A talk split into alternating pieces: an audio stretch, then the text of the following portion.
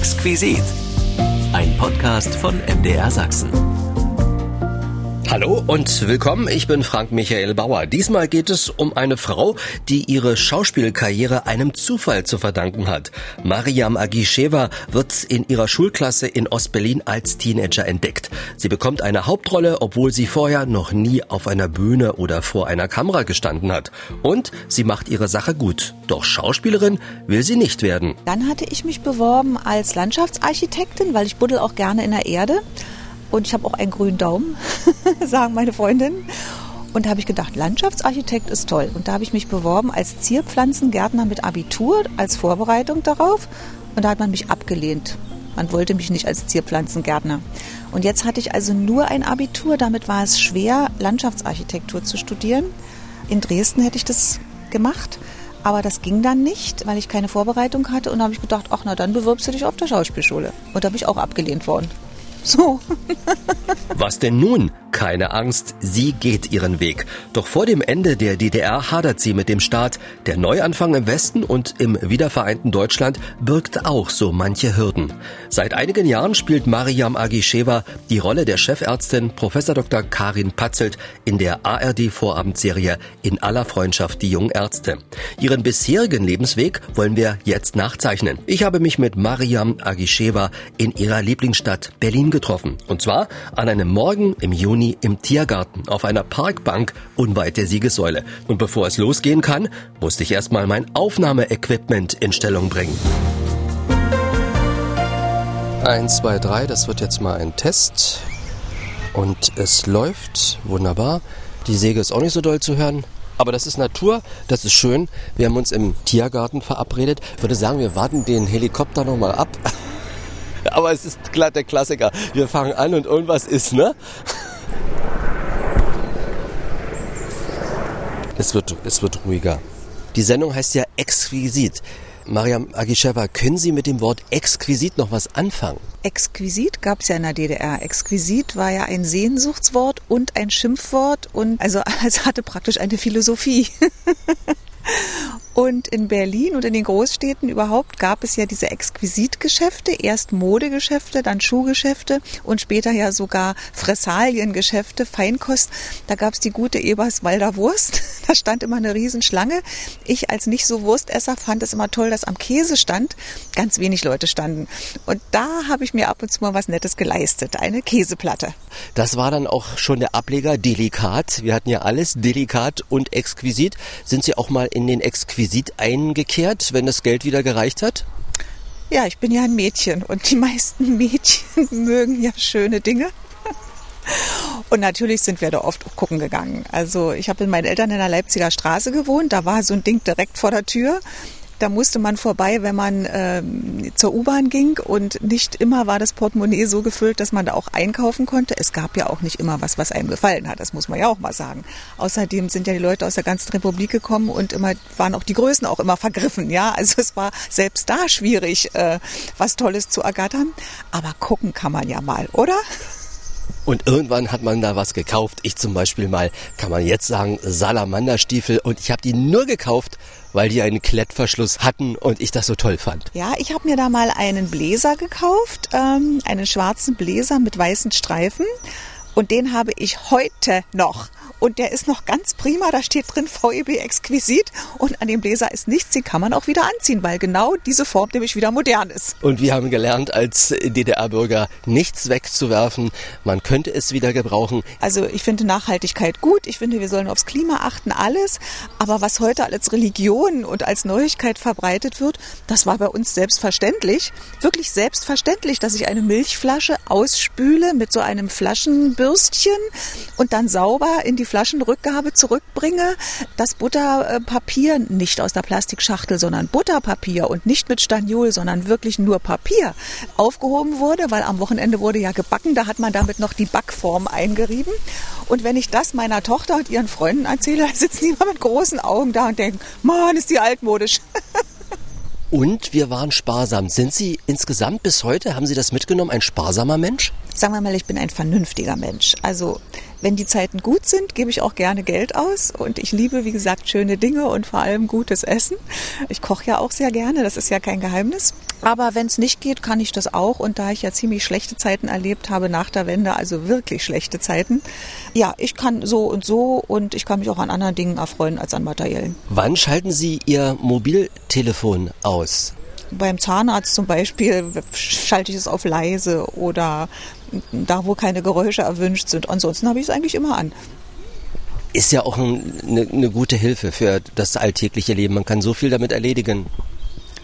Also ich kann mir gar nicht mehr vorstellen, wie wir ohne existiert haben und vor allem in der DDR auch ohne Festnetz. Äh, also ich hatte ja auch lange kein Telefon und dann hatten wir ja alle diese Rolle an der Tür. Äh, aber das Schöne war ja, dass man sich dann auch äh, unvorangemeldet besucht hat. Und äh, heute ist es so, dass man siebenmal telefoniert und dann muss es nochmal bestätigt werden. Am Ende klappt es dann doch nicht, wobei in meiner Generation klappt es ja meistens, weil wir das so gelernt haben. Aber bei vielen jungen Leuten beobachte ich, dass die sich so oft hin und her verabreden, dass am Ende gar nichts stattfindet. Und das ging ohne Telefon eigentlich ganz gut. Wir befinden uns übrigens im Tiergarten mitten in Berlin und man kommt sich gar nicht so vor wie mitten in Berlin. Es ist so herrlich grün, diese großen Bäume. Ich habe das, weil ich lange nicht hier gewesen bin, gar nicht mehr so in Erinnerung gehabt, wie wundervoll das hier ist. Und Berlin hat ja sowieso auch viele grüne Fleckchen. Der Tiergarten, sind Sie ab und zu hier auch mal? Ich bin sehr gerne im Tiergarten. Also ich bin ja eine richtige Berliner Pflanze, wa? Und äh, den Tiergarten habe ich also nach der Wende dazu bekommen. Hier konnte man ja früher nicht her. Finde ich ganz wunderbar, diese grüne Lunge. Und das macht ja die Stadt sowieso aus bei aller Hektik. Und die Stadt verändert sich ja. Die wird ja immer rasanter, immer schneller.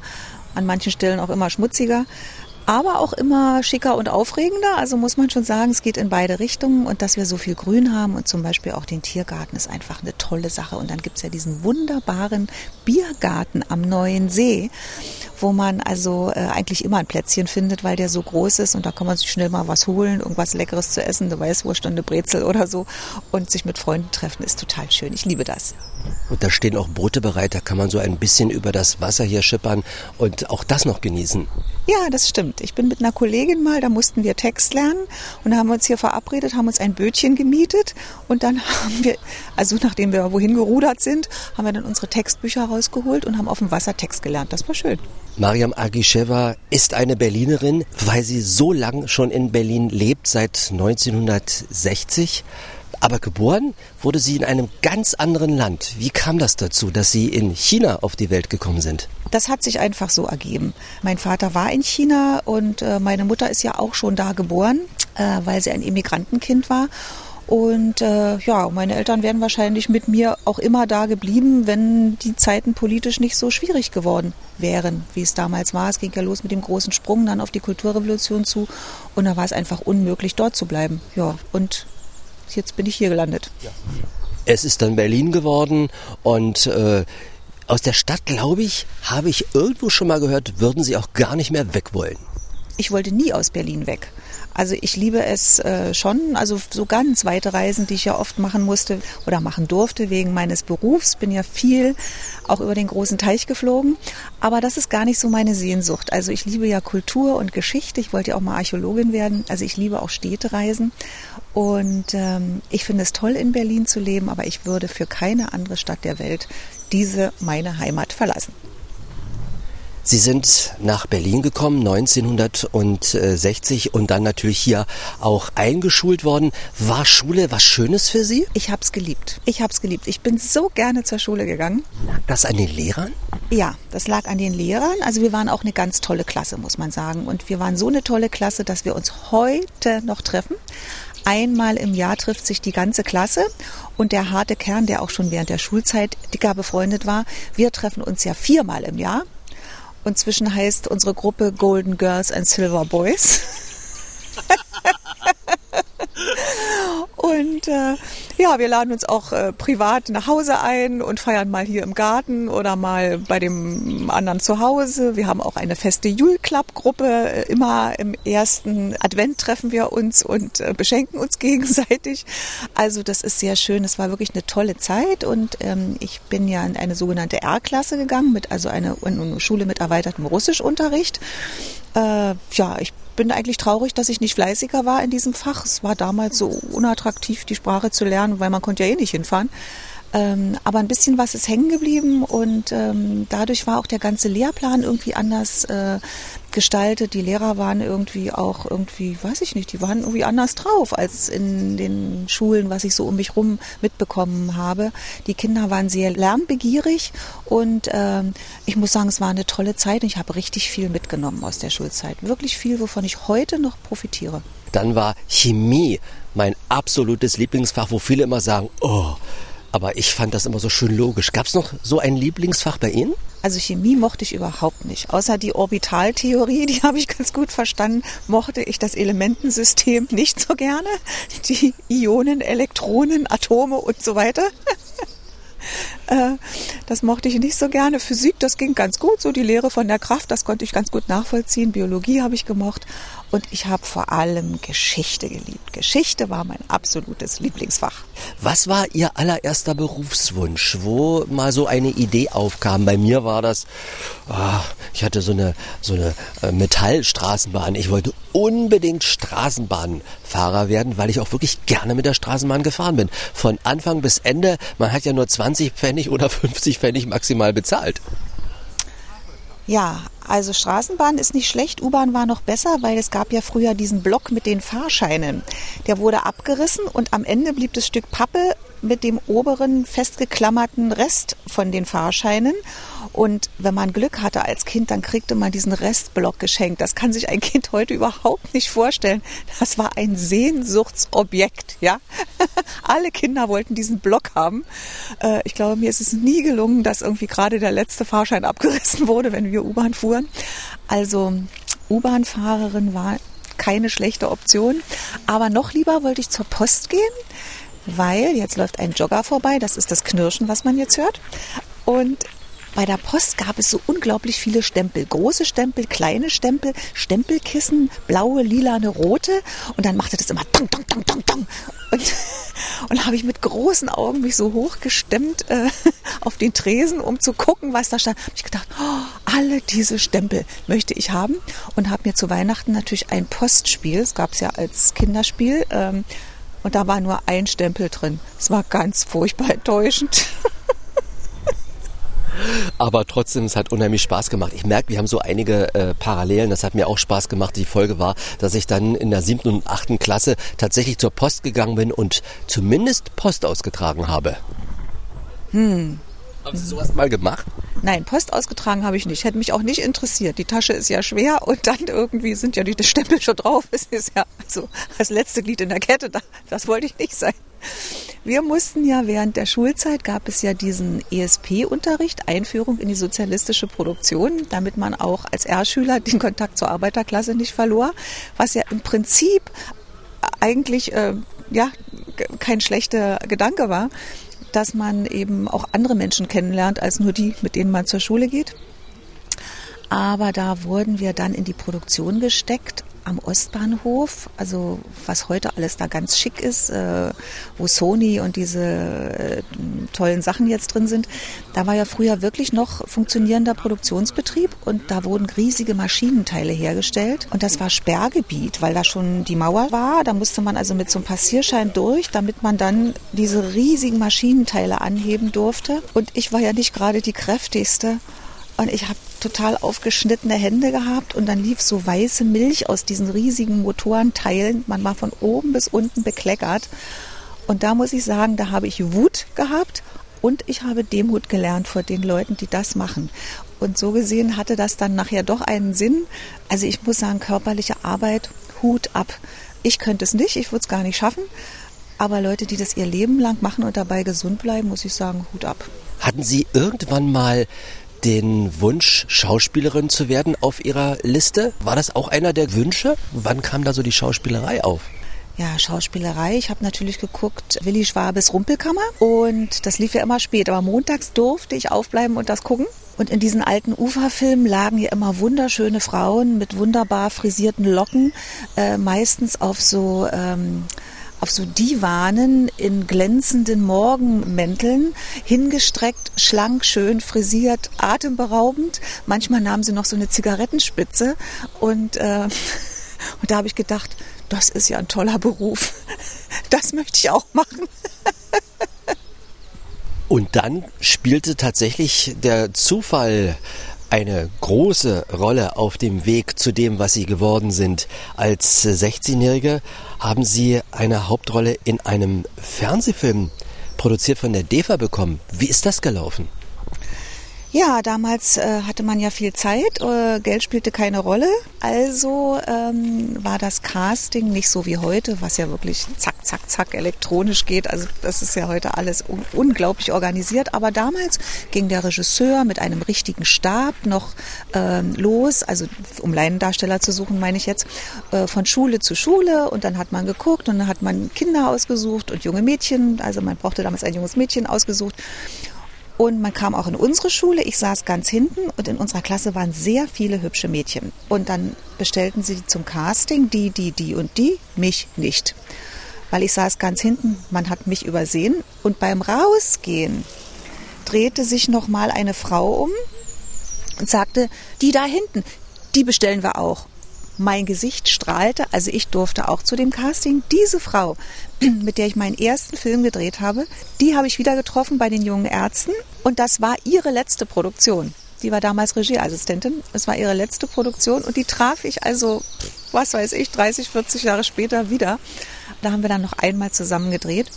Und dann fand dieses Casting statt in der Schule äh, aus allen Klassen. Da waren bestimmt äh, 15 Mädchen und dann in allen anderen Schulen auch jeweils 15 Mädchen. Und dann wurden wir immer von Schule zu Schule bestellt. Da waren unfasslich viele Mädchen. Äh, und das ging über Wochen, Monate, bis zum Schluss noch drei übrig blieben. Und die eine war blond und sah aus wie Brigitte Bardot, wie die junge Brigitte Bardot. Und man war noch eine andere mit so einem Kurzhaarschnitt und ich. Und wir drei also hatten es überlebt und wurden jetzt zu den Probeaufnahmen nach Babelsberg ins DEFA-Studio gestellt. Also da betrat ich zum ersten Mal das Studio, in dem diese wunderbaren Willi Rabes äh, äh, Rumpelkammerschönheiten auf ihren Divanen gelegen haben, nämlich den alten Uferstudios. Da dachte ich, oh, oh ja, wie sieht denn das hier aus? Überall Gerümpel, umgefallene Wände, Scheinwerfer standen rum, Kabel, man musste aufpassen, dass man nicht stürzt. So hatte ich mir das Glamourleben nicht vorgestellt. Ja, und dann spielten wir vor und man entschied sich für einen, also für einen Bruder, der war dunkelhaarig und damit war Brigitte Bardot aus dem Rennen. Weil ich Gott sei Dank brünett war. So haben Sie Ihre erste Rolle bekommen.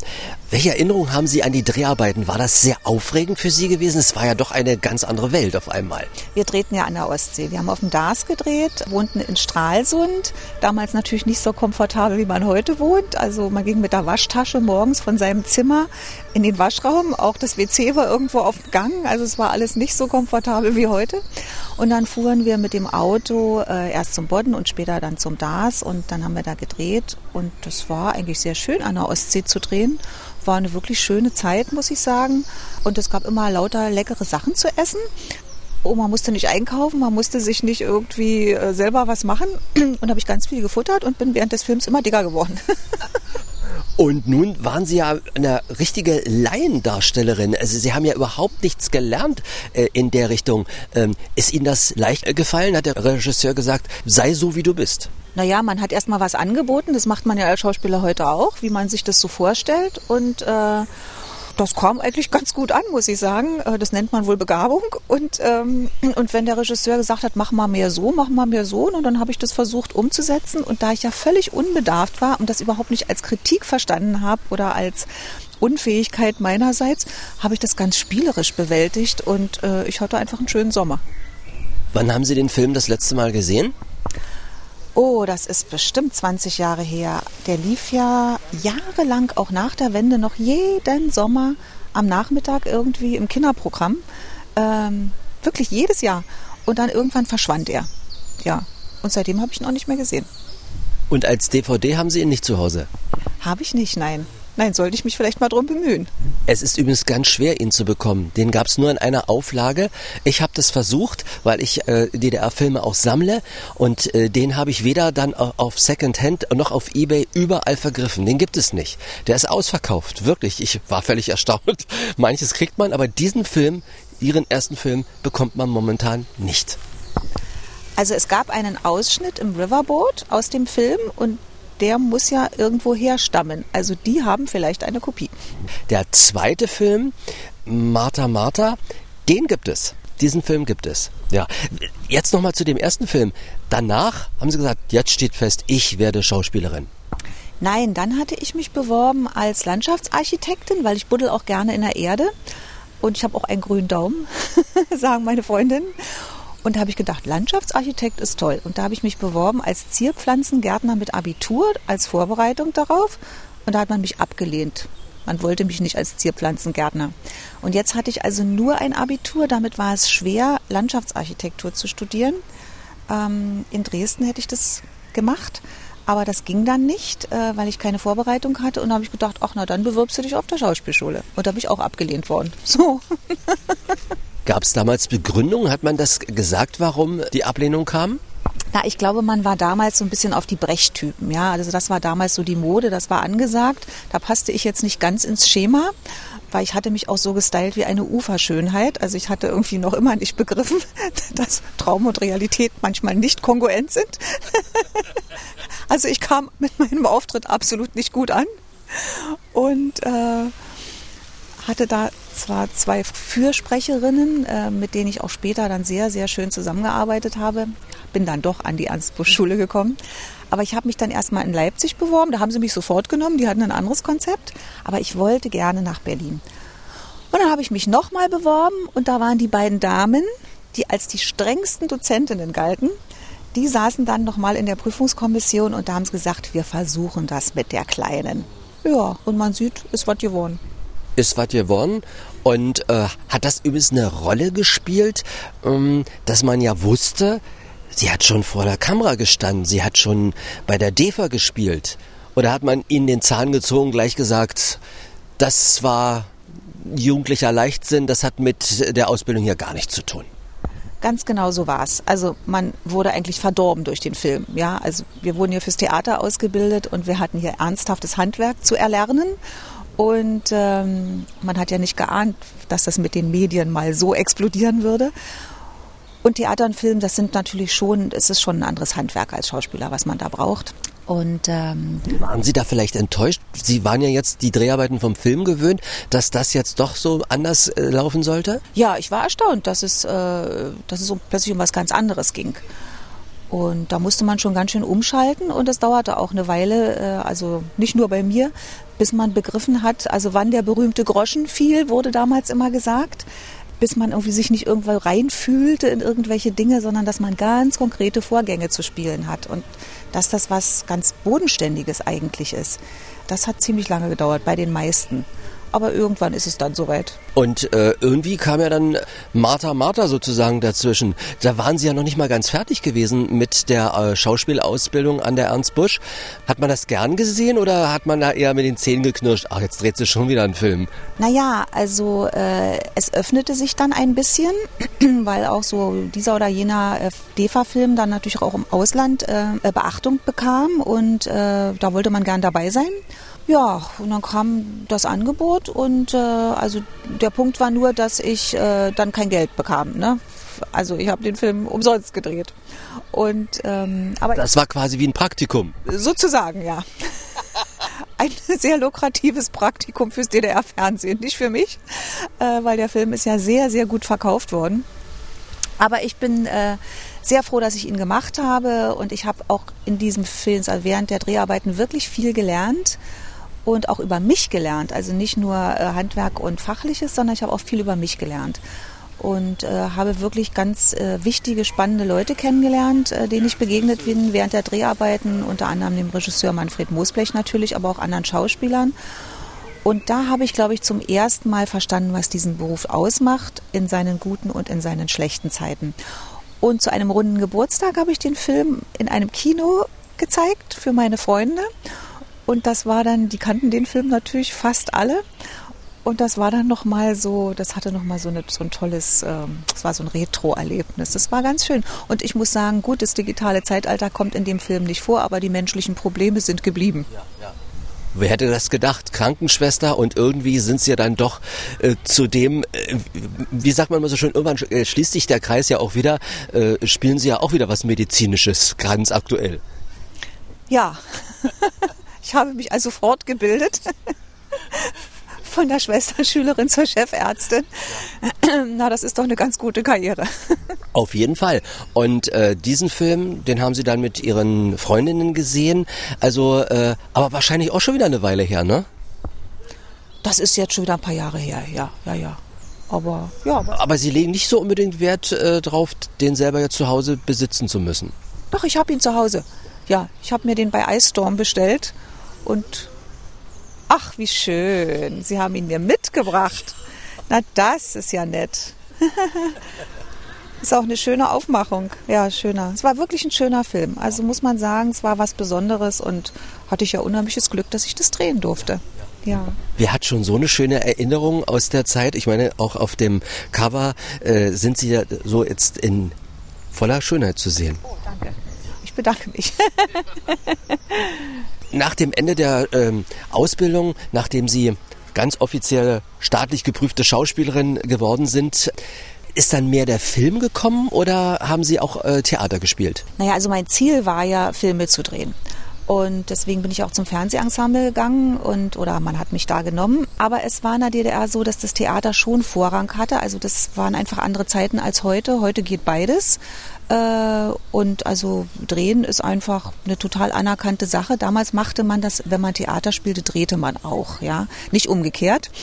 Und ähm, da bin ich in ein ganz schönes Loch gefallen, weil mir da wirklich keine Anerkennung entgegenschlug. Auch das, was ich schon gezeigt hatte, wurde eigentlich nur belächelt. Und da habe ich wirklich harte Jahre gehabt, muss ich sagen. Ähm, ich habe zwar gedreht, klar, hier und da und dort waren wieder schöne Sachen dabei, aber es war wirklich ein harter Kampf, da reinzukommen. Ich habe dann ab und zu mal auch Theater freischaffend gespielt als Gast. Ich wollte einfach nie Mitglied in so einem Theaterensemble sein. Das war einfach nicht das Leben, was ich führen wollte. Gab es irgendein Vorbild für Sie? Jetzt nicht die äh, Diven von der Ufer in ihrem mit, mit Zigarellos und äh, Seidenkleidern? Also für mich ist die tollste Schauspielerin aller Zeiten Meryl Streep. Das muss ich wirklich sagen, ist eine Frau, die ist in jeder Rolle toll die kann so schön sein und die kann so unbedeutend aussehen. Also ich mag alle ihre Filme und ähm, ich habe sie mir oft angeguckt und immer gedacht, was ist der Trick, wie macht sie das? Äh, und ich gucke überhaupt immer, wenn ich Film gucke, gucke ich immer, wer hat welchen Trick drauf, um besonders zu sein. Und wenn man da äh, aufmerksam ist, dann kann man auch ziemlich viel lernen, auch heute noch. Wenn Sie zurückdenken an Serien oder äh, Filme, die Sie noch zu DDR-Zeiten gedreht haben, zum Beispiel Treffpunkt Flughafen, das war ja immer so ein bisschen, wenn wir das geguckt haben, mm, es geht in die weite Welt. Den Effekt hatte ja auch zur See gehabt im Endeffekt, dass wir so ein bisschen weiter rausgucken konnten. Hat das Spaß gemacht, sowas zu drehen wie Treffpunkt Flughafen zum Beispiel? Naja, wie alles im Leben war es so und so ins Ausland zu fahren, ist natürlich irgendwie, es war natürlich eine spannende Sache, aber wir hatten ja keine Dollar. Und äh, in Kuba damals war zwar Freundesland, aber Dollar war dann doch besser. Und da haben wir ja also wirklich auch Mangel gehabt, muss man wirklich sagen. Also es, die Lebensmittelversorgung war ziemlich kompliziert. Die Stimmung war dann auch manchmal nicht so die beste. Und wenn man dann über Monate unter schwierigen Bedingungen. Also äh, es war sehr heiß, äh, es klappte natürlich nicht alles. Ist, ja, man war jetzt nicht in Mitteleuropa, da ticken die Uhren schon anders. Und trotzdem war der Zeitdruck, dass man alles schaffen musste. Dann war es politisch damals auch schwierig. War ja damals Mobilmachung, Guantanamo und also es kam einiges zusammen. Und da muss ich sagen, das hätte man besser organisieren können. Also gerade Kuba war bei Sonne, Strand, Palmen und Karibik trotzdem, es war auch eine harte Zeit. Gerade noch in der DDR-Zeit, waren Sie mit Ihrem Beruf zufrieden? Mit dem, was man Ihnen angeboten hat? Wie ging es Ihnen nach dem Studium? Ja, na, ich habe das ja schon angedeutet, dass also Fernsehen nicht so anerkannt war, wenn man nur Fernsehen äh, und Film machte, wie wenn man jetzt als Theaterschauspieler unterwegs war. Das hatte einfach eine andere Wertigkeit. Es waren andere Zeiten und äh, Medien spielten nicht so eine Rolle. Also man musste als Persönlichkeit oder ich musste als Persönlichkeit sehr reifen, um das aushalten zu können. Und ich muss sagen, dass ich heute davon sehr profitiere. Aber damals ist es mir schwer gefallen, ja. Konnten Sie auch Dinge ablehnen oder mussten Sie das äh, nehmen, was man Ihnen angeboten hat, wenn man zum Beispiel zum Ensemble gehört? Man konnte Sachen auch ablehnen, aber es gab dann auch Dinge, da wurde man zitiert und die musste man drehen. Und dann war es manchmal so, dass dann vielleicht auch zwei Angebote waren, wovon eins viel schöner war als das andere. Und da durfte ich dann eben auch nicht wählen. Ne? Also dann musste ich das drehen, was mein Auftrag war. Und gut, heute ist es alles egal. Äh, man lächelt drüber und äh, man drehte überhaupt, das war ja schön. Ja, viele haben ja nie irgendwie vor der Kamera gestanden. In meinem Beruf haben das ja nie geschafft. Also da bin ich ja sehr dankbar, dass das Schicksal mich da so geführt hat. Also wirklich, ich bin wirklich dankbar, auch dass ich heute noch dabei bin, nach so vielen Jahren immer noch so eine tolle Rolle spiele und hier und da ja auch mal auftauche, zum Beispiel hier bei Ihnen. Aber es hat alles seinen Preis, ja. Mitglied im Ensemble zu sein hat ja wahrscheinlich bedeutet, man hat ein festes Monatsgehalt bekommen. Ja, man bekam ein festes Monatsgehalt, das war aber nicht so exorbitant hoch und man musste es abarbeiten. Also wenn man jetzt vom Theater kam und drehte, bekam man den Drehtag extra bezahlt. Und sein Gehalt am Theater natürlich trotzdem. Und bei uns Fernsehschauspielern war das so, wir mussten mit den Drehtagen unser Jahresgehalt abarbeiten. Und wenn wir dann drüber waren, dann wurden wir erst extra bezahlt. Also es war more glamour than money. Und irgendwann dann in den 80ern, gerade zum Ende der 80er hin, deutete sich ja an, dass es mit der DDR nicht mehr lange gut gehen wird. Aber Sie sind schon etwas eher aus der DDR weggegangen. Warum? Ja, weil ich äh, merkte, dass es einfach für mich beruflich auch nicht vorwärts ging. Und ähm, ich wollte einfach noch, ich war ja noch jung und ich wollte einfach andere tolle Rollen spielen und äh, klar, ich wollte auch ein Stück von der Welt sehen. Und ich wollte auch mit anderen Leuten mal arbeiten. Also der Kreis da in der DDR war ja sehr kompetent. Also es waren ja wirklich super gut ausgebildete Leute, die alle ihren Job gut konnten. Manchmal besser, als ich es heute so hier und da erlebe oder erlebt habe. Aber es war doch ein sehr kleiner Kreis und es erschöpfte sich dann auch. Und ähm, bei manchen Leuten, die holten einen immer wieder. Andere, da war klar, die würde man nie kennenlernen. Also war der Kreis dann noch kleiner. Und dann habe ich gedacht, wenn ich woanders hingehe, habe ich einfach eine größere Auswahl.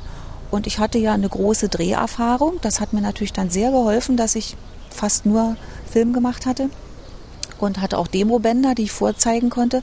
Und damit bin ich dann gut eingestiegen.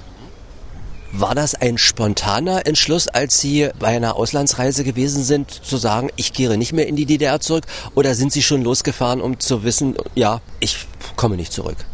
Also ich habe mich lange mit diesem Gedanken, also ich habe den lange herumgetragen mit mir und abgewogen, weil ich habe zwar keine große Familie in der DDR gehabt, außer meine Eltern, aber meine Mutter war Rentnerin, die durfte ja dann sowieso ausreisen. Mein Vater war Österreicher, der durfte eh ausreisen. Ich durfte nicht ausreisen, außer dann zu diesem Zeitpunkt, ähm, das war aber dann ganz offiziell und äh, weil ich da alles erfüllt hatte, was man brauchte, damit man ausreisen durfte. Also es gab ja diese zu festen Geburtstagen und so weiter, da die DDR-Bürger meiner Generation erinnern sich daran. Ähm, also bin ganz offiziell ausgereist und äh, hatte natürlich Freunde und ich meine, ins Wasser zu springen ist immer, man muss immer mutig sein, ja. Und ich hatte ein kleines Kind, das ist ja auch alles nicht so einfach. Ich war also nicht frei beweglich, konnte also da nicht einfach jetzt losrennen. Und da habe ich mich lange mit diesen Gedanken getragen, habe dann aber gesehen, ähm, wie also alles ringsrum doch äh, wirklich den Bach runterging. Und dann kriegte Ceausescu noch den Vaterländischen Verdienstorden ähm, verliehen. Und ich hatte vorher in Rumänien gedreht und wusste also, wie da die Zustände waren. Und da dachte ich, oh, besser wird es jetzt nicht. Ich wage das. Und ja, ich bin dann nicht mit Rosinen im Kopf losgefahren. Also ich wusste, dass das harte Zeiten werden. Und sie waren hart. Mussten Sie viele Türklinken putzen? Ja, ich war erstmal überhaupt im Lager Marienfelde und, und das war wirklich echt nicht lecker, das kann ich Ihnen sagen. Ich hatte absolut kein Geld. Ich konnte mir nicht mal was zu essen kaufen. Ich war auch ganz dünn, weil das bisschen Geld, was ich hatte, das, äh, da habe ich meiner Tochter dann was zu essen gekauft. Das war wirklich sehr schwierig, aber ich war so voller Hoffnung und Mut und Tatendrang. Auch das, ja. Und habe gedacht, so, ich schaffe das. Ja, und dann, ich bin ja kein Türklinkenputzer, ich bin ja ein stolzer Mensch. Aber damals blieb mir gar nichts weiter übrig und ich habe das gemacht und auch sehr klar gesagt, was ich möchte und habe mein Demoband dabei gehabt und äh, ja, und das hat dann relativ schnell Früchte getragen. Es war ja dann doch ganz schön anders als noch zu DDR-Zeiten, wenn man Ensemblemitglied gewesen ist. Man musste sich jetzt richtig präsentieren und auch vorstellen, klare Ansagen natürlich auch machen, aber vielleicht auch das eine oder andere erstmal tun, um zu merken, wie, wo der Hase langläuft. Ja, äh, das stimmt. Äh, man lernt es auch nicht. Also als gelernter DDR-Bürger wird man niemals sich so mit Pfauenfedern schmücken können äh, wie Menschen, die woanders geboren sind. Das ist einfach so, das ist nicht unsere Persönlichkeit. Wir sind da schon ein bisschen bescheidener und äh, ich habe einfach versucht, mit Leistung zu überzeugen und äh, mit meiner Persönlichkeit. Ja, äh, vielleicht wäre mehr drin gewesen, aber es wäre auch weniger möglich gewesen. Und so gesehen, ich bin ganz zufrieden. Sind Sie eigentlich damals auch mal erkannt worden? Kannte man diejenige, die da vor einem sitzt? Ja, beim WDR war das so, dass, da führte mich auch mein erster Weg hin. Die hatten nämlich damals Martha Martha gekauft. Und da bin ich wirklich offene Türen eingelaufen, ohne es zu wissen ohne es zu wissen. Und die waren damals auch so nett. Die haben mir, ich hatte den Film ja nicht, die haben mir den damals war ja noch Kassette. Äh, den haben wir also als Videokassette überspielt, so dass ich den Film hatte und also jetzt auch was hatte, was ich zeigen konnte. Äh, da hat man mir wirklich sehr geholfen. Es war wirklich eine sehr, sehr nette Fernsehredaktion dort. Welches war Ihre erste Westrolle? Ich glaube Ewald rund um die Uhr. Das war bei Nova Film. Da spielte ich eine Frau, die keine Lust hatte zu arbeiten. Und äh, die Rolle war eigentlich sehr süß, muss ich sagen. Und äh, also ich war Tagesmutter und hatte also Kinder zu versorgen, bestellte meine Ex-Liebhaber und habe denen immer gesagt, dass das Kind, für, also auf das ich aufpassen sollte, das Kind von dem Ex-Liebhaber ist und habe bei allen abkassiert. Also mit den Kindern meiner, meiner Eltern, meiner Tageseltern, habe ich praktisch Geld verdient. Also eine kriminelle Karriere. Und äh, das spielte alles im Berliner Milieu. Und ich muss sagen, das war eigentlich eine sehr süße Rolle. Das war, das war wirklich schön, ja. Da durften Sie sozusagen auch mal ein bisschen was zeigen, was man normalerweise ja äh, als anständiger Mensch nicht tun würde, ne? Ja, aber es gibt ja immer Zeichen und Wege, ja. Und es dauerte auch gar nicht lange und schwupp, von der Krankenschwester Martha Martha sind sie auch in einer Arztserie gelandet. Ich sag nur Praxis Bülowbogen. Äh, das stimmt. Also dazwischen sind ja dann noch zehn Jahre vergangen und ähm, oder sogar mehr. Da habe ich ja noch andere Sachen gedreht. Also ich habe ja sehr schöne Thriller auch für ProSieben damals gemacht ähm, mit ähm, es waren englische Drehbücher, die ins Deutsche übersetzt wurden. Und da wurden großenteils auch amerikanische Regisseure geholt. Also da hat man sich beim Privatfernsehen richtig was geleistet. Äh, da spielte Geld wirklich keine Rolle. Und es waren wirklich, da habe ich drei oder vier von diesen Thrillern gedreht. Es waren sehr, sehr schöne Filme, muss man wirklich sagen. Tolle Drehbücher, tolle Produktionsbedingungen. Und für mich es war jedes Mal die Hauptrolle, war das wirklich eine schöne Zeit. Ich habe dann auch äh, zwei, drei Kinofilme gedreht und Tatorte und dann habe ich ja Serien bleiben halt immer hängen, weil man da jede Woche zu sehen äh, ist. Und dann bekam ich das Angebot, äh, Bülowbogen zu drehen, was ich auch sehr genossen habe. Ich habe mich damals auch sehr gut mit Rainer Hunold verstanden. Wir hatten wirklich eine schöne Zeit miteinander. Ja, und dann kam Pilcher und äh, auch sind so 90 Minuten. Also es war von allem. Wenn Sie so gerade auch nach der Wende das äh, betrachten, ähm, ist das für Sie kontinuierlich Ihre Karriere bergauf gegangen, wenn man das so einschätzt? Na, wenn man zurückblickt, würde man sagen, ja, aber wenn man dabei war, würde ich sagen, nein, auf gar keinen Fall. Es gab auch Dellen. Es gab große Dellen, es gab auch Zeiten, wo ich überhaupt gar keine Anfragen und keine Angebote hatte und dachte so, das war's jetzt, äh, du wirst nie wieder irgendwas drehen, du musst dir jetzt einen anderen Beruf suchen. Gab es mal so einen Gedanken, Plan B? Hatten Sie einen Plan B parat? Ich hatte eigentlich keinen Plan B parat. Ich habe ja dann noch mal äh, eine andere Berufsrichtung eingeschlagen, aber zu einer Zeit, wo ich gedreht habe, äh, äh, und zwar eine andere Serie noch. Ähm, das war dann ganz schön heftig. Also da habe ich mich auch ein bisschen übernommen, muss ich sagen, stressmäßig. Aber ich wollte dann grundsätzlich, also nicht um eine Lücke zu füllen, sondern ich wollte einfach grundsätzlich noch mal was anderes machen. Äh, Sie sind äh, Psychotherapeutin geworden? Ja, also äh, ich, ich habe so eine Heilpraktika-Ausbildung gemacht, äh, war sehr lernintensiv. Es hat mich auch sehr angestrengt, aber ich fand es einfach schön, mal wieder lernen zu müssen, dass man lernt, anders als Text lernen. Man trifft ganz viele andere Menschen, äh, was ich auch ganz spannend fand. Es geht um andere Dinge, um andere Probleme und zwar um echte Probleme. Äh, nicht um welche, die jemand auf Papier geschrieben hat. Und das war für mich, ja, das hat mich einfach nochmal weitergebracht. Also ich fand es wirklich eine ganz spannende Zeit und ich habe dann ja mit Schmerzpatienten auch gearbeitet eine Zeit lang, ähm, weil ich noch andere Ausbildungen gemacht habe und andere Abschlüsse gemacht habe. Also kenne mich da in bestimmten Dingen, in bestimmten Dingen inzwischen ganz gut aus und äh, das war sehr schön. Ich würde auch nicht ausschließen, dass ich das wieder mache, aber im Moment äh, geht es einfach nicht. Also es, würde ich mich übernehmen. Hat diese Ausbildung auch äh, einen zusätzlichen Nutzen gehabt, wenn man äh, jetzt als äh, Professorin in einer Arztserie auftritt?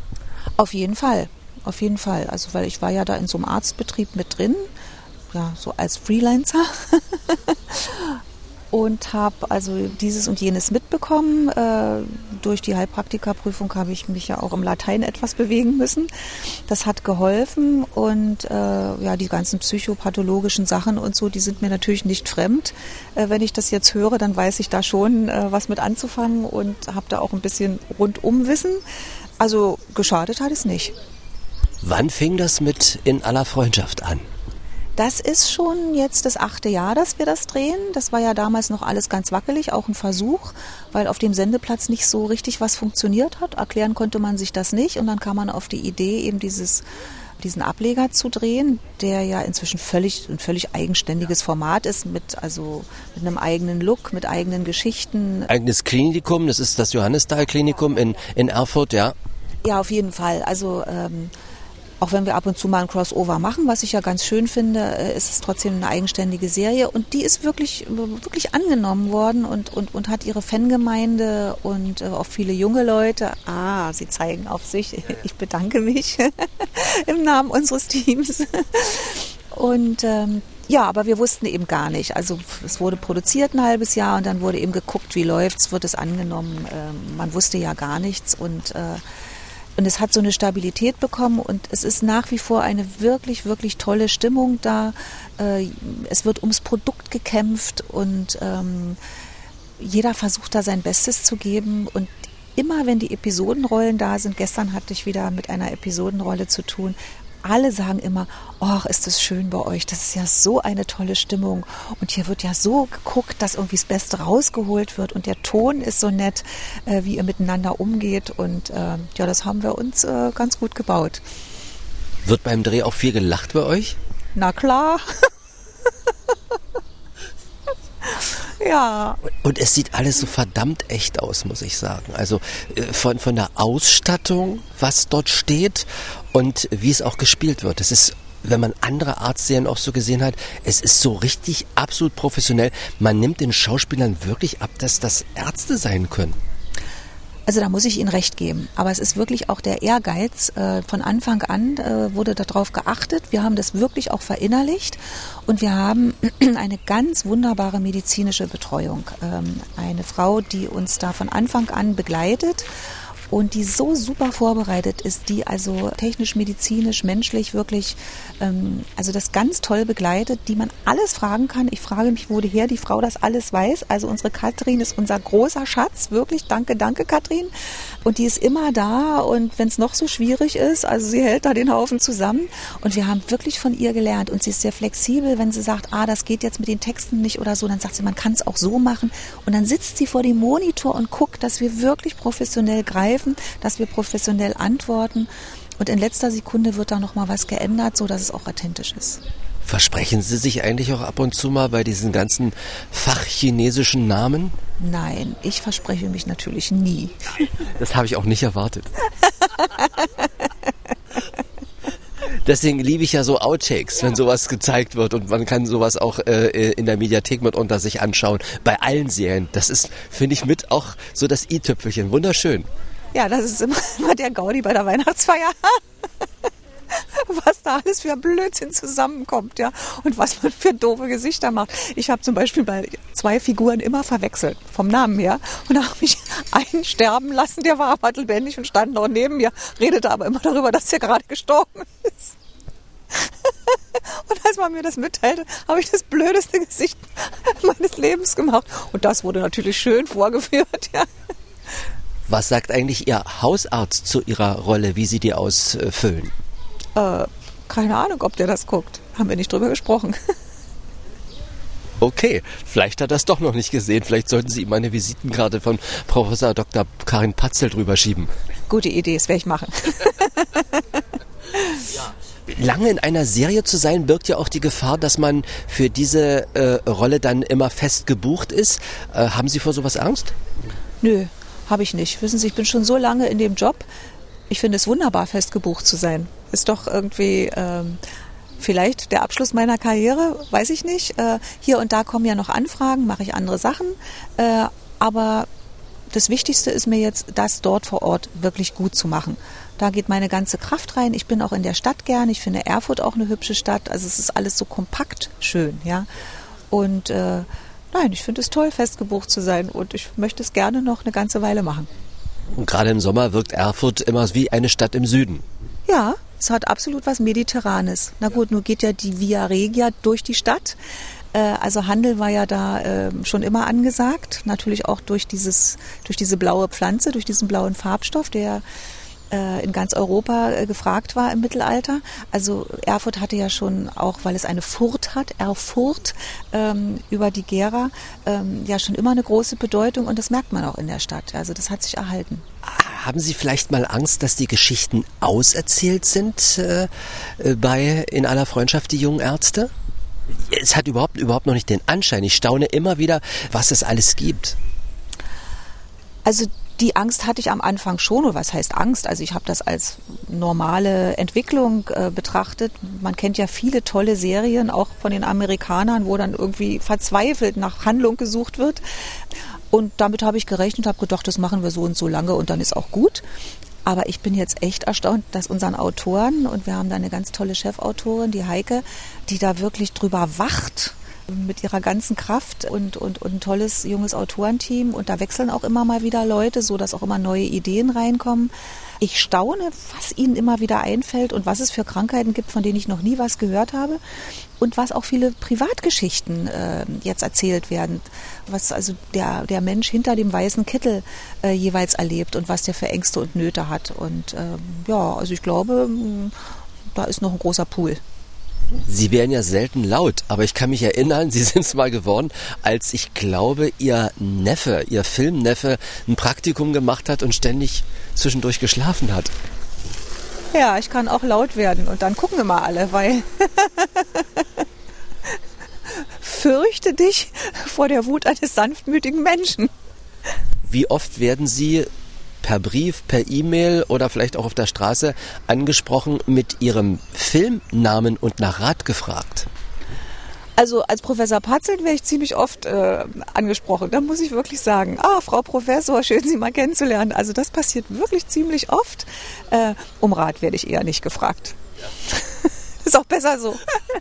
Ich wollte gerade sagen, manches ist dann doch auswendig gelernt oder äh, das kann man einfach auch gar nicht wissen. Da fehlt einem der Hintergrund dieses sehr, sehr anstrengenden und langwierigen Medizinstudiums. Da hat man gerade vielleicht auch, wenn man in einer solchen Rolle ist, nur noch viel mehr Respekt vor dem Job.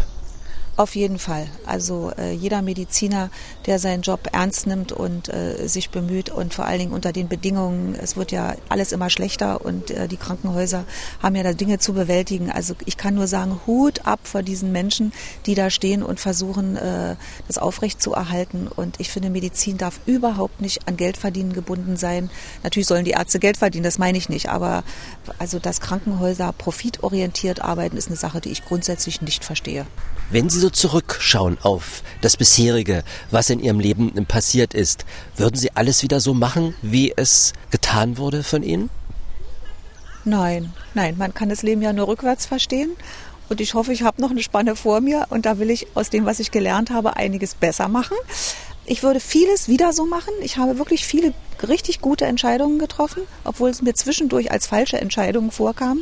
Aber die waren im Nachhinein richtig. Aber ich habe leider auch viele falsche Entscheidungen getroffen. Und ich habe manchmal auch Angst gehabt, die richtige Entscheidung, die ich auch im Kopf hatte, zu treffen, einfach aus Angst. Aber ich glaube, das machen wir alle. Der Mensch trifft immer die zurzeit beste Entscheidung. Und wenn es zurzeit die beste Entscheidung war, war es dann vielleicht doch die richtige. Welchen Film, den Sie zu DDR-Zeiten gedreht haben, würden Sie nie wieder drehen? Das kann ich Ihnen gar nicht sagen. Ich glaube, mit manchen bin ich glücklicher als mit anderen. Ja, es gibt natürlich Filme, die ich mehr mag äh, und andere weniger. Aber sie gehören alle zu meinem Leben und sie haben alle was mit mir gemacht. Und deswegen muss ich es akzeptieren. Welches ist für Sie der schönste Film, den Sie nicht selber gedreht haben, sondern überhaupt der schönste Film, äh, der in der DDR gedreht wurde, Ihrer Ansicht nach? Aber ich will mich da jetzt auch nicht festlegen. Also ich überlege mal noch. Auf jeden Fall. Mein Lieblingsfilm in der DDR, jetzt können Sie mich auslachen, das ist die goldene Gans. Das ist für mich der schönste DDR-Film. Das ist auch mit so viel Nostalgie verbunden, die man an die Kindheit hat, dass die Märchenfilme ja einfach so schön gewesen sind und ich diesen Film abgöttisch bis heute liebe. Die goldene Gans habe ich natürlich auch geliebt. Eine goldene Gans. Ja, ich habe ja schon immer alles geliebt, was glitzert und glänzt. Und Karin Ugowski spielte damals mit und die fand ich so schön. Ich wollte später als Kind auch so schön sein wie Karin Ugowski. Mit der habe ich dann später mal eine Serie gedreht. Viele, viele, viele Jahre später. Ja, den Film habe ich auch gesehen und den mochte ich sehr. Den habe ich wirklich geliebt. Den Film habe ich wirklich geliebt. Ja, die Märchenfilme waren schön. Da konnte man manchmal auch äh, äh, gestandene, auch Theaterschauspieler erleben, wie sie dann in Rollen aufgetaucht sind, die man ihnen nicht zugetraut hätte. Da konnten sie auch sozusagen ihrem Affen mal so richtig Zucker geben. Wo konnten sie ihrem Affen mal so richtig Zucker geben? Ich glaube, sie haben auch mal, das habe ich schon mal irgendwo gehört, dass sie mal so eine richtig manisch-depressive Frau, wo, wo man weiß, das passt ja so persönlich nicht zu ihnen, gespielt haben. Dass man aber in eine Rolle, das ist ja das Schöne beim Schauspielern, schlüpfen kann, um ganz anders zu sein. Ja, das stimmt. Das war meine Rolle. Da habe ich wirklich ähm, also eine bipolare äh, Psychose gehabt, also eine manisch-depressive äh, Depression. Und ähm, da ich mich ja mit, die, mit, dem Thema auskenne, da ich mich mit Psychopathologie sogar staatlich geprüft äh, beschäftigt habe, wusste ich also, auf was es ankommt. Und das war auch sehr schön geschrieben und es war natürlich irrsinnig textintensiv und äh, Menschen in dieser Psychose, wenn sie in der manischen Phase sind, äh, reden ja sehr viel. Die haben ja diesen Sprechdurchfall und obendrein sprechen sie auch ganz laut und werden immer aktiver. Äh, also das habe ich dann versucht umzusetzen und das ist äh, ja, das ist, glaube ich, gelungen, weil ich mich wirklich mit dem Thema auch auskannte und wusste, auf was es ankommt. Und das war, ja, das war eine schöne Rolle. Können Sie leicht Text lernen oder haben Sie einen Trick? Äh, ich bin wirklich ein schwerer Textlerner. Also ich muss mich immer lange hinsetzen und vorbereiten und mache das auch in Etappen, damit es dann auch wirklich so verinnerlicht ist, dass ich beim Spielen nicht über den Text nachdenken muss. Ähm, also da mache ich mir viel Arbeit beneide die Kollegen, die morgens in die Maske kommen und sagen, was drehen wir heute? Ähm, das ist mir nicht gegeben, aber der Vorteil äh, ist, wie immer alle Dinge zwei Seiten haben, dass ich mich eben so vorbereiten muss und dass ich dann auch wirklich im Drehbuch drin bin und eigentlich immer parat habe, was war vorher, was kommt äh, danach, wo ist der Höhepunkt äh, in der Dramaturgie, weil ich mich einfach damit beschäftigen muss. Ist Ihr Beruf gelebtes Hobby? Gelebtes Hobby? Ja, es fing ja als Hobby an, also so mit einer Laiengruppe in, in der Schule, im Theater und dann, wie gesagt, als Laiendarstellerin. Vielleicht ist es auch, ja, äh, gelebtes Hobby. Kann schon sein. Ansonsten mein zweites gelebtes Hobby ist ja Kochen. Und ich liebe es, ins Museum zu gehen und in Ausstellungen zu gehen. Ich liebe das. Auch mal ins Kino? Ja, ins Kino gehe ich auch sehr gerne. Was habe ich denn als allerletztes gesehen? Ach, Downton Abbey habe ich gesehen. Also in diesen schweren Zeiten gibt es auch viele schwere Filme. Manchmal mache ich das, aber ich gebe zu, dass ich auch Zerstreuung suche. Und ich war ein großer Fan der Serie Downton Abbey. Also vor allen Dingen in der Zeit bis zum Ersten Weltkrieg fand ich das so spannend, weil die Zeit habe ich ja nicht miterlebt und äh, also diese englische Konversation ist einfach, ähm, es ist ein Vergnügen zuzuhören. Und ich fand jetzt diesen zweiten Kinofilm, äh, wo sie sich so ein bisschen selber auf die Schippe nehmen, äh, als Downton Abbey, äh, einen Film im Film drehen, fand ich sehr gelungen. Eine Frage, die man immer fragen muss. Welche Rolle würden Sie gerne mal spielen wollen? Ich würde mal gerne irgendwie eine Putzfrau spielen oder eine Friseuse oder jemanden ohne einen akademischen Grad. Das einfache Volk. Genau. ja, das finde ich gut. Ich mag das und, äh, und äh, ja, das traue ich mir auch voll zu. Sind Sie ein glücklicher Mensch? Naja, hin und wieder. ja, also ich würde denken, äh, im Großen und Ganzen ja, aber es gibt natürlich immer auch mal so Phasen. Aber zumindest bin ich in der Lage, die guten von den schlechten Dingen zu unterscheiden. Und ich war mein ganzes Leben lang dankbar für Dinge. Und das habe ich nicht verlernt und das habe ich auch immer meiner Tochter vermittelt. Ich habe gesagt, sei dankbar und sei niemals gierig, weil die Gier, egal in welchem Mäntelchen sie kommt, ist der Anfang vom Ende. Gier frisst Gehirn. Die Demut, die Sie schon angesprochen hatten, kommt da wieder durch, die Sie bei dieser Arbeit äh, im Fach ESP, glaube ich, äh, gelernt haben. Ja, vielleicht war das der Anfang, das kann schon sein. Also man hat uns ja so als neue Akademiker-Elite auch so ein bisschen gebauchmietzelt und gefeiert. Äh, und äh, ja, meinen Eltern ging es auch gut und äh, ich habe ja irgendwie jetzt keinen Mangel erlitten als Kind, äh, war ja eine schöne Zeit und einfach auch mal zu sehen, wie hart es sein kann, Geld zu verdienen. Ähm, also wirklich hart. Das hat mich schon wirklich beeindruckt, muss ich sagen. Und äh, wenn man dann tagelang mit zerschnittenen Händen rumläuft und diesen Geruch auch nicht los wird und wenn man sich vorstellt, dass man sein ganzes Leben so verbringen muss oder wenn man möchte, ist es ja in Ordnung, aber manchmal muss es ja auch sein. Ich könnte das nicht. Und es ist aber für uns alle wichtig, dass das passiert. Und ja, ich finde das ganz wichtig. Also ich finde es schön, wenn es einem gut geht. Ich habe auch nichts gegen das Geld verdienen. Ich habe auch nichts gegen das Geld ausgeben. Und ich lebe auch gerne gut und schön. Aber man muss es zu schätzen wissen. Und es ist nicht selbstverständlich und es ist nicht das Allerwichtigste. Das ist fast wie ein Schlusswort. Das ist sehr schön gesagt. Das ist wirklich schön gesagt. Ich bedanke mich bei Mariam Agisheva für dieses ausführliche Interview, für Ein-, An- und Aussichten. Da war ja alles dabei. Wünsche Ihnen viel Glück, viele schöne Rollen und insbesondere viel Freude weiterhin mit den jungen Ärzten und dass das Team so ein tolles bleibt.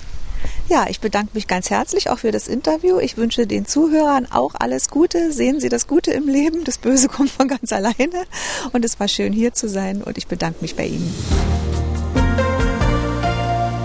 Das war unser Exquisit-Podcast mit Schauspielerin Mariam Agisheva. Mein Name ist Frank Michael Bauer. Vielen Dank für Ihr Interesse. Die nächste Folge unseres Exquisit-Podcasts erwartet Sie in einer Woche. Wenn Sie Fragen oder Anregungen haben, wen soll ich mal besuchen und ans Mikrofon holen, schreiben Sie bitte eine Mail an unsere Adresse exquisit.mdr.de. Exquisit, ein Podcast von MDR Sachsen.